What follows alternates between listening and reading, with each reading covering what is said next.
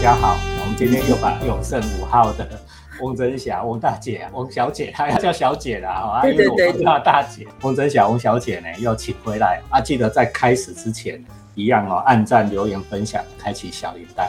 我是一直跟翁大姐哦，一直讲说，嗯，因为永盛号就是我们屏东最有标志性的独立书店呐、他本来想要做 podcast，就是从永盛五号的音乐开始啊，因为独立书店也要发出声音，然后独立书店最重要的就是有他自己的选书的品味哦，跟一般大众的书店不大一样嘛哈，所以我一直都在邀翁大姐来讲啊，讲讲看关于永盛五号的品味是什么，想要跟大家分享什么。所以好不容易敲到今天这一场剧，我再录了四五十集以后，又把翁大姐又请回来。翁大姐先跟大家问好。呃，大家好，我是翁珍霞。大家以前认识我名字，应该是从新闻报道开始，所以其实我在去年以前都是一直在当记者啦。联合报以前在我们屏东就就只有几滴短条啊哈，是 不是 是媒体记者当的越来越少？我们以前 我们以前在屏东有十一个记者啊，可是后来变成三个，所以越来越少。那我在去年离开记者工作之后，就是我跟我先生就在胜利新村开了一个独立书店。做书店这件事情，其实我是外行啊。所以我，我其实应该就是说，现在开始学习看书、买书、办活动，一切都还在学习当中啊。去年有跟施百俊老师有讲到要做 p a c k a g e 这件事，是我一直没有勇气，因为我觉得我好像我好像还在学习啊。他比较厉害，他已经做了四 五十集了。管他，就是开始做就对了。有时候我们做事情要这样，要任性的啊，哎要开做就开始做，做下去，反正也没有人说不能慢慢改嘛。对对对，也是这样。对发现对我们的节目都越来越精彩丰富，然后是大家来宾也越来越熟悉了我们这个 podcast 的媒体的心态，所以我们可以讲更多种的话题了啊。是是好，是。那翁大姐，我们今天要讲什么书？今天是想要来讲那个《追风筝的孩子》这本书啊。哦，老师家都有呢，陈然天养也有。为什么我们要选这本书？其实有一个很重要的因由啦。目前最近国际上最大的事就是阿富汗。对对对，阿翁大姐说，很多人去问你中东的书嘛，哈，您对您一下跟大家讲。可能是因为阿富汗这个新闻的关系，大家会开始关注这个中东的议题啊，哈，尤其是我们看到那个阿富汗那个很多人要逃离阿富汗的画面，实在是从电视上看到，其实是真的非常的惊恐。我觉得那一天来的应该是一个学生，然后我觉得可能是学校。学校也开始要讨论到这个中东的议题，所以他想要去找有关中东的书。那我那一天推荐的就是《追风筝的孩子》这本书。追风筝的孩子，这对对对，本书的作者，我先大家介绍一下，卡勒德·胡塞尼。很明显，他就是不是我们一般的西方的名字，他就是中东的一个在地的作家，阿富汗在地的作家。但是他搬去美国很久了，他就是跟书中的男主角一样，他其实是在苏联进军阿富汗那个时候，他就到美国去去念书了。一九八几年。对对为什。么当初会找到这本书？好像郭汉成找到的嘛。对对对，其实这本书在我家已经放很久，就在我后面这个书架上已经放很久。可是其实我都一直在写稿，就是过去去年以前的生活，可能都一直在写稿，没有时间看这样的书。而且主要是我对翻译文学有一点。有点害怕，你知道，因为我以前可能被那个新潮文库吓到。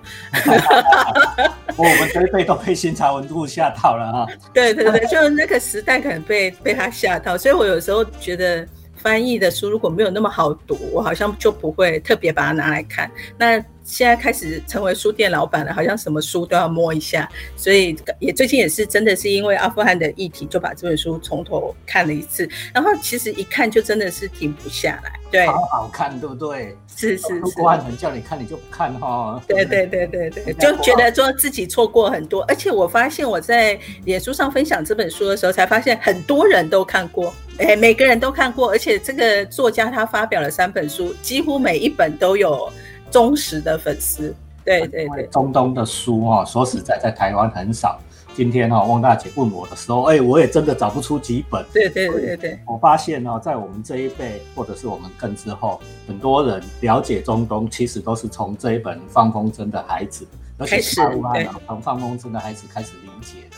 那近十年来，因为他已经出版有阵子了，近十对，他是二零零三年出版的书。对啊，十几二十年来，很少人最新的一辈就我们儿子女儿这一辈，但因为也不是在热销的风头上，所以大家对这本书又慢慢的遗忘了。我们今天就请翁大姐跟我们介绍，好不好？他这本书其实讲的是两个男孩子的故事啊，男主角叫阿米尔，然后那个他的另外一个男生是叫做哈山。在讲他们两个关系之前，我们先要认识一下阿富汗。那阿富汗其实是一个信奉伊斯兰教的国家，民风非常的保守。不过他是因为种族跟宗教不一样，所以他其实在社会地位上有一些种族歧视的问题啦。哈，那像呃书中的男主角阿米尔，他是。等于是老板的小孩，然后哈山是仆人的小孩。那他们除了说这个社会地位不一样之外，他还是不同种族的人。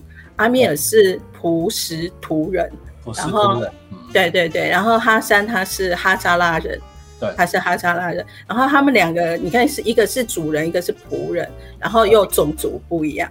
那偏偏呢，哈山他又是一个。很温暖、很阳光、很勇敢的男生阿米尔，他的个性又稍微阴郁一点啊，所以阿米尔的爸爸都常常去称赞哈山，称赞哈山哦，说应该要多跟他学习，然后称赞他怎么勇敢、怎么温暖啊。所以对阿米尔来讲，他应该对哈山这个朋友呢，他的情绪是很复杂的。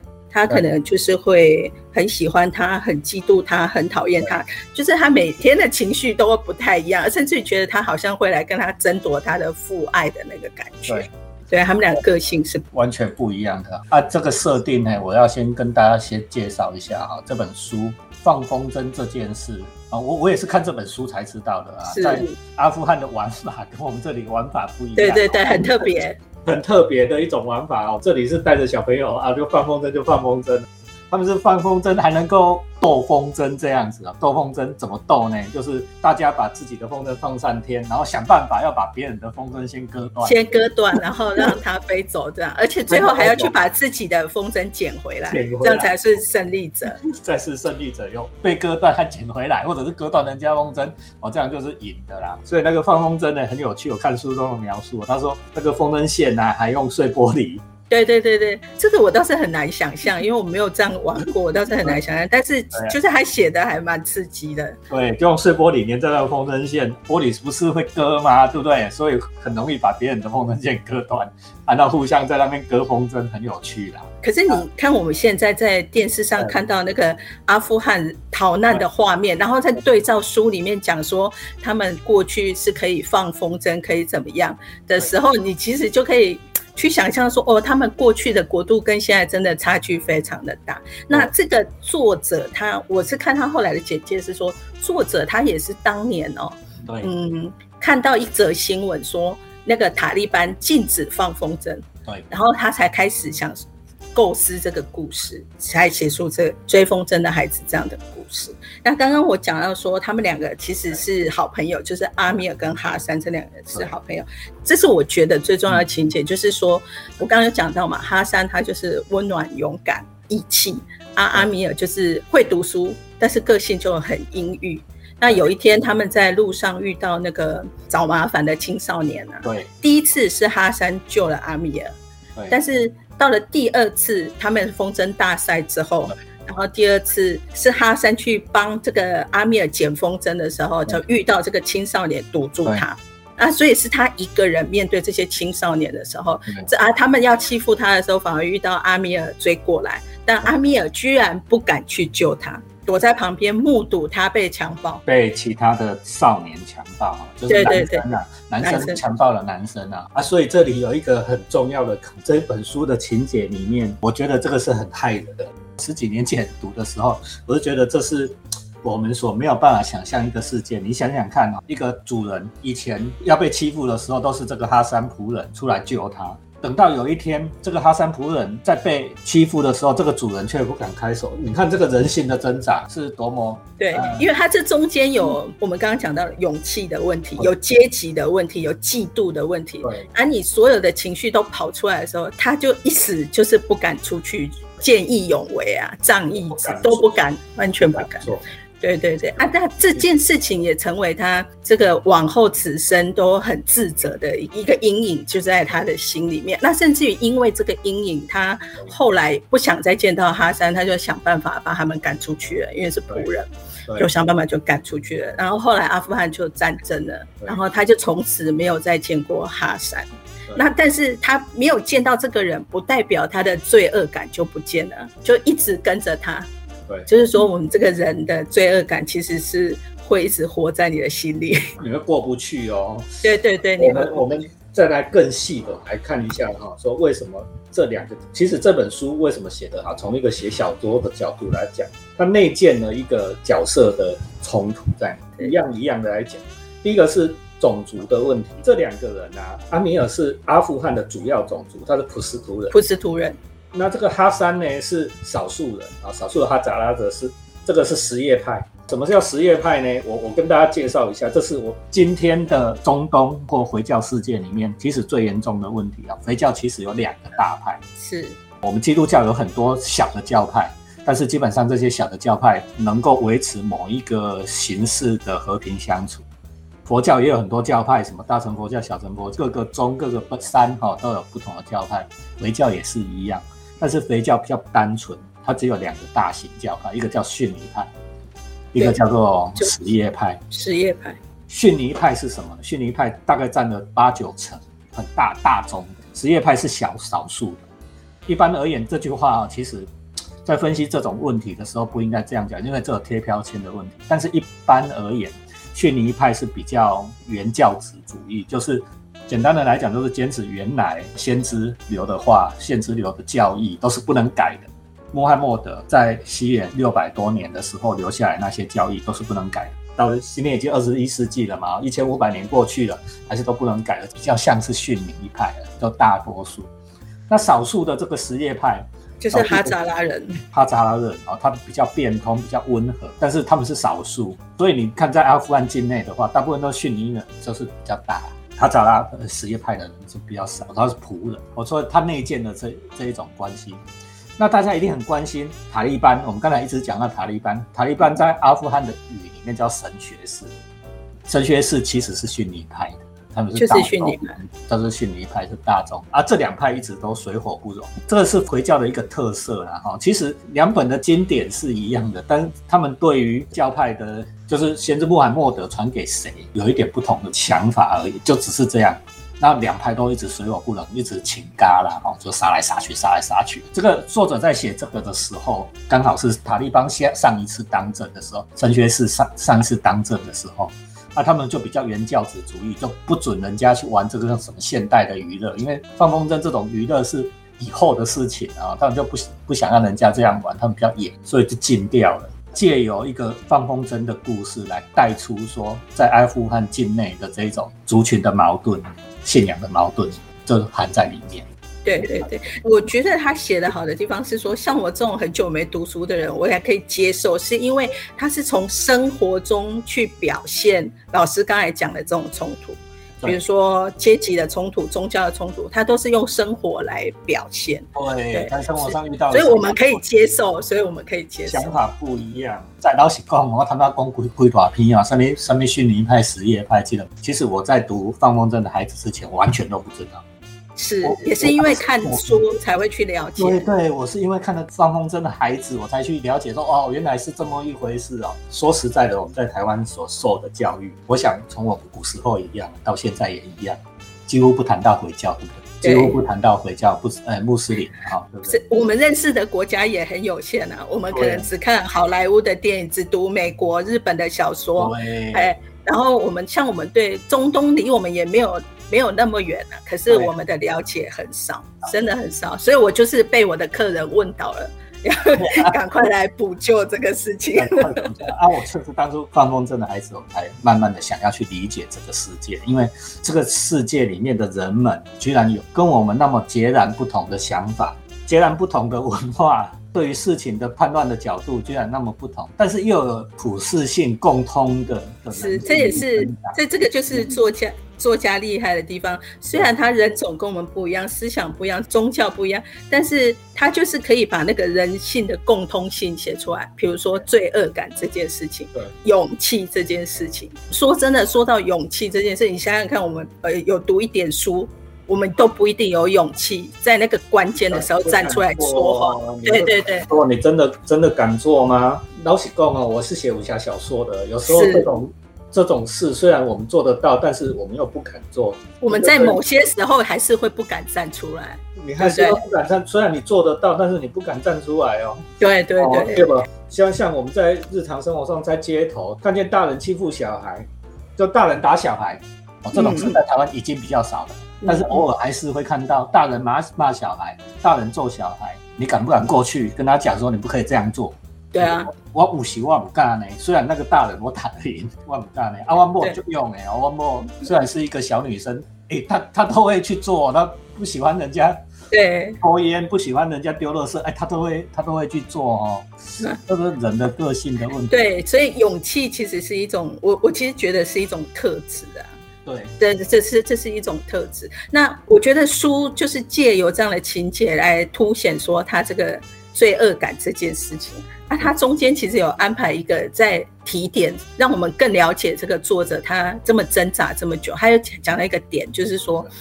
他们在逃离那个阿富汗的时候，在一个货车上，他跟他爸爸在一个货车上，然后也是一个苏联的阿兵哥要欺负一个女生。你看他们都在逃逃难的过程，都没有人会替谁讲话，没有谁会替谁讲话。但是他爸爸就站出来去救这个女生。当时的阿米尔还跟他爸爸讲说：“你不要多管闲事，不要多管闲。”所以其实他就一直在凸显这个阿米尔的个性，就是一个，就是我们一般人啊，我们一般人会选择这样子做，懦弱的。对对对，真的是真的是这样。那书的后面当然是就是情节越来越复杂，不过我是觉得这是作者刻意的安排，他就是安排让他。有一个赎罪的机会啊！这个我们不会不会剧透，不然你就不会去买来看。哦，那那那就不要讲的太明 太明显。最后这个梗我们不讲，我只是跟你讲说，都永远都是赎罪，就罪恶感与赎罪的故事。是是。有时候你用一个角度来看啊，人生哈，我活到这么老，我不知道大姐有没有这样想？有有。我我有时候中夜之时哈，就是静静的晚上自己想哈，或者是睡觉前。就会想到说，哎，我以前做了好多很糟糕的事情。我自己也会啊，有时候也会回想说，好像有很多该做而没有做，就那个时候如果有做就好了。常常会这样，我做了就好。对对对对，常常会这样想啊，所以这个书会让我警惕很多，也想很多。那时候要是勇敢一点去做，或者是勇敢一点不去做，那会不会我的人生就整个不一样了？啊，这个就是小说迷人的地方啊，也是人生最让人那个一直纠结。不纠结呢？呃，我讲真的呢，我因为我现在五十五十多岁了。我们一定要把年龄讲出来吗？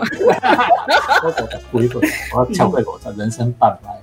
然后前两三年就是还办了小学同学会。你看那个毕业将近四十年了，对不对？啊，三十几年、四十年，小学同学会，大家揪了就忽然见面。哎呦，有一。从那个餐厅门口，在餐厅吃饭嘛，餐厅门口看到一个人，我们以前小时候常常欺负的一个女生，因为你知道人小，那这小小朋友嘛，小朋友不知道这样是欺负人哦，就欺负这个女生长得不好看啊，或者是欺负这个女生怎么样？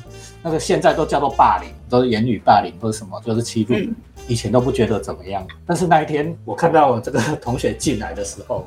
我就很难过，我就觉得说，哎，我以前怎么做这样的事情？然后我发现大家都跟他聊天，好像都回避去讲这个事情，因为其实大家都欺负过他，每个人都有罪恶，每个男生都有罪恶感，那不好意思要讲什么，不知道要跟他讲什么，就你看到这个负疚的感觉，大家随时都都，所以其实大家都记得那个点，大家都记得，大家都记得。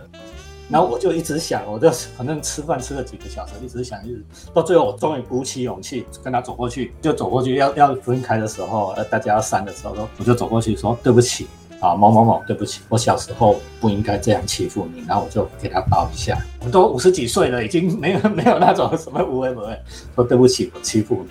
那个女生就说没关系啦，没关系，反正安慰我没关系呢。嗯嗯嗯嗯，所以他其实心里也知道我们都欺负他，所以他也没有忘记，他也没有忘记。是是，那很好啊，刚好有一个和解的和解的开始。我跟他讲讲完了以后，哎，几个男生就过去说：“对不起啊，我那时候也欺负你，对不起啊。”哎，所以那个同学会到最后还变变得蛮温馨的。嗯我们是不是什么时候去赎我们以前所犯下的错？老师他很好，你有一个赎罪的机会。那你要想说，人生其实有很多时候是你后悔，可能补都补不回来了。然后我辜负多少人哦，对不对？对，不是说你我我是说每个人都会这样啊，你不用那么自责。我觉得每个人的人生里面都有这样的，活得越就是老越多，活得越对对对就是我们都会有那个没有及时挺身而出的时候啦。我觉得我是不好意思在这里举自己的例子，因为我怕我哭出来。对，但是我相信每个人，所以我们看这样的书才会才会特别有感啊哈。而且也是因为看了这本书，然后打开了这个阿富汗的这个世界，你才会想说，可能我们以前会不会说会太从西方的角度来看中东？就有一次我转那个转到半岛电，我是出国看到半岛电视台，看到半岛电视台的新闻，在看世界，跟我们看 CNN 在看世界，那是完全不同的视角。对，那是完全不同的视角，真的是。我记得以前台湾哈还有一台，哎，中天还是哪里固定的新闻时段是有半岛电视台的看法会进来哦。啊，后来好像有？对，好像有，好像有，对对对。没有半岛电视 view 了哈。对啊，其实这不是对错的问题，我只是觉得说，哎，我们好像应该要多一点角度，就很像说我们现在看报纸要看蓝的，也要看绿的，看电视台也是蓝的、绿的都要看一下，这样就是对稍微了解一下，说，哎，其实。不同的世界，原来看到的世界是那么不一样。不一样。对对对。讲到一个重点，其实这是今天我们分享这本书也很想讲的一句话，就是说，是我们在理解问题的时候，可不可以暂时把那种二元对立的想法抛开？对对对对。什么叫做二元对立的想法？就是对、错、真、假、好跟坏。这种叫二元对立，这是两个完全不同的属性。如果我们带着这二元对立的角度进去看事情的时候，我们就会有一个，就是好像带着有色的眼光去看事情。对，你得一个人先预设好，讲啊，这神学士塔利班盖拜，对不对？按就拜，按刚刚讲啊，塔利班盖拜，对不对？所以，可是现在世界各国开始要讨论什么时候要接受它。啊，接受塔利班，你的你的不要多去平衡客观的看这件事，这个冲突，你不要多嘛？啊，当然，以我们受的教育的眼光来看，啊，塔利班有一些事情真的是有盖贺啦，对不对？对，没错，没错，对。讲性别平权，他们这女生就不能上学啊，什么无为不为。从我们的价值观来讲。盖想起盖贺，但是嗯，有时候我会想说，人家的文化搞不好就这样。我们虽然不觉得那是好的，但是也是不是要尊重人家呢？对啦，当然这个呃有侵害人权的部分，我们当然会希望说，他可以慢慢的、慢慢的走向这个平权的这个这个目以对目标，我们还是会希望这样。啊，我只是觉得说，有时候看事情就是要记得还有另外一个角度。就就就是这样，人家有对对对，人家有对，这尤其在今日的台湾社会，我觉得这还蛮重要的。尤其是像，可能是因为我们以前在考试的训练过程当中，我们可能都是选择题、是非题，你一定会有一个标准答案，而且我们忘记说，可能有时候很多人性的问题，尤尤其像人性，其实没有没有绝对的对错可言。其实我看这本书。最最感动的一句话就是那个阿米尔，他因为大概前半生都为了这个罪恶感一直隐隐不安呐，哈。然后他终于回去阿富汗的时候啊，他就在跟他的爸爸的朋友告解，好说他不应该这么做啊。他爸爸讲，他爸爸这个朋友讲了一句话，我一直记得，他就讲说：“你就是会痛苦，所以你不是坏人。”你如果还会痛，就不是坏人了啦。你如果还会痛苦，你就不是坏人。对对，因为你你就是为了这个，然后一生都痛苦，那表示你不是坏人，所以也不用可以弥补是最好的了。人生的每个阶段可以去弥补。对对，可以修复是最好的。对对对，是是是。喜力的紧接那修工，我们还还会觉得心里还觉得痛，还知道我自己做错了，那代表我还有一些美好善良的价值观在那里面。对，是是是这样。那因为今天老师有讲到说，他老师找我要来讲这本书啊，我怕我讲的不足，而且我看老师都会旁征博引，所以 我有特别想了一下，说，因为我在看这本书的时候，我有想到另外一部电影，就是那个《与神同行》的第二集呀。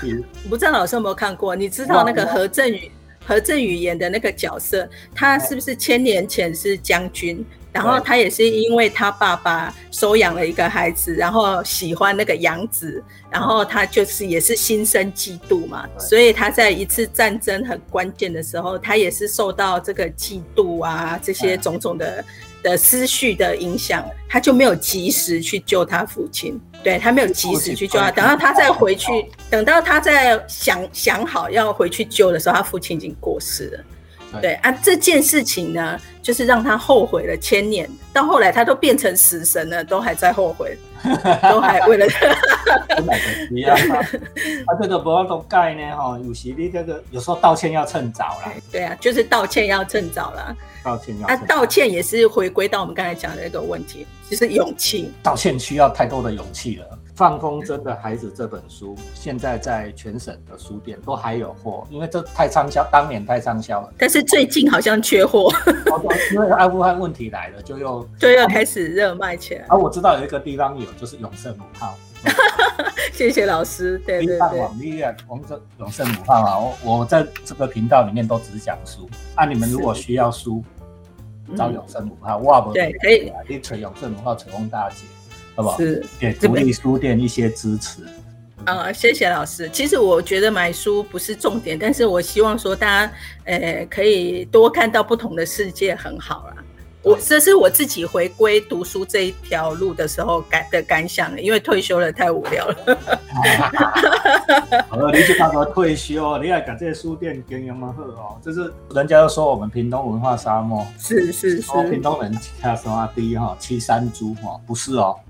但是我我也是，当然是因为说开书自己开书店，感觉应该要多涉略一点，那没有那么没有那么精确，但是我会觉得说，好像不要每天都被客人问到了。现在很努力在做这件事情。啊，读书也一样哈，就是我们要多元的观点，没有读什么书是是是，对的。我所以，我这个频道什么书都做，每个人对每本书都会有不同的观点。这才是一个丰富、美好、多元的世界。哦，对，其实我也受到老师这个频道影响很多。像比如说，我看这个追风筝的孩子，后来又去找这个电影来看。然后其实我那时候也会想说，为什么电影没有书那么好看呢？然后后来就有想到，只有对对对，对对，这个老师之前有邀请那个黄志凯老师，就有讲到说，有些书写了太多内心的冲突的时候，可能。电影就没有那么好演，但是文字就可以很深刻的表达。对，所以有时候有一些功能还是只有书有，好吗？哎，对对对，所以还是要回归书的行列。那这个作者放风筝的孩子，这个胡赛尼的作者啊，一开始有一个就是放风筝的孩子，这是他第一本书。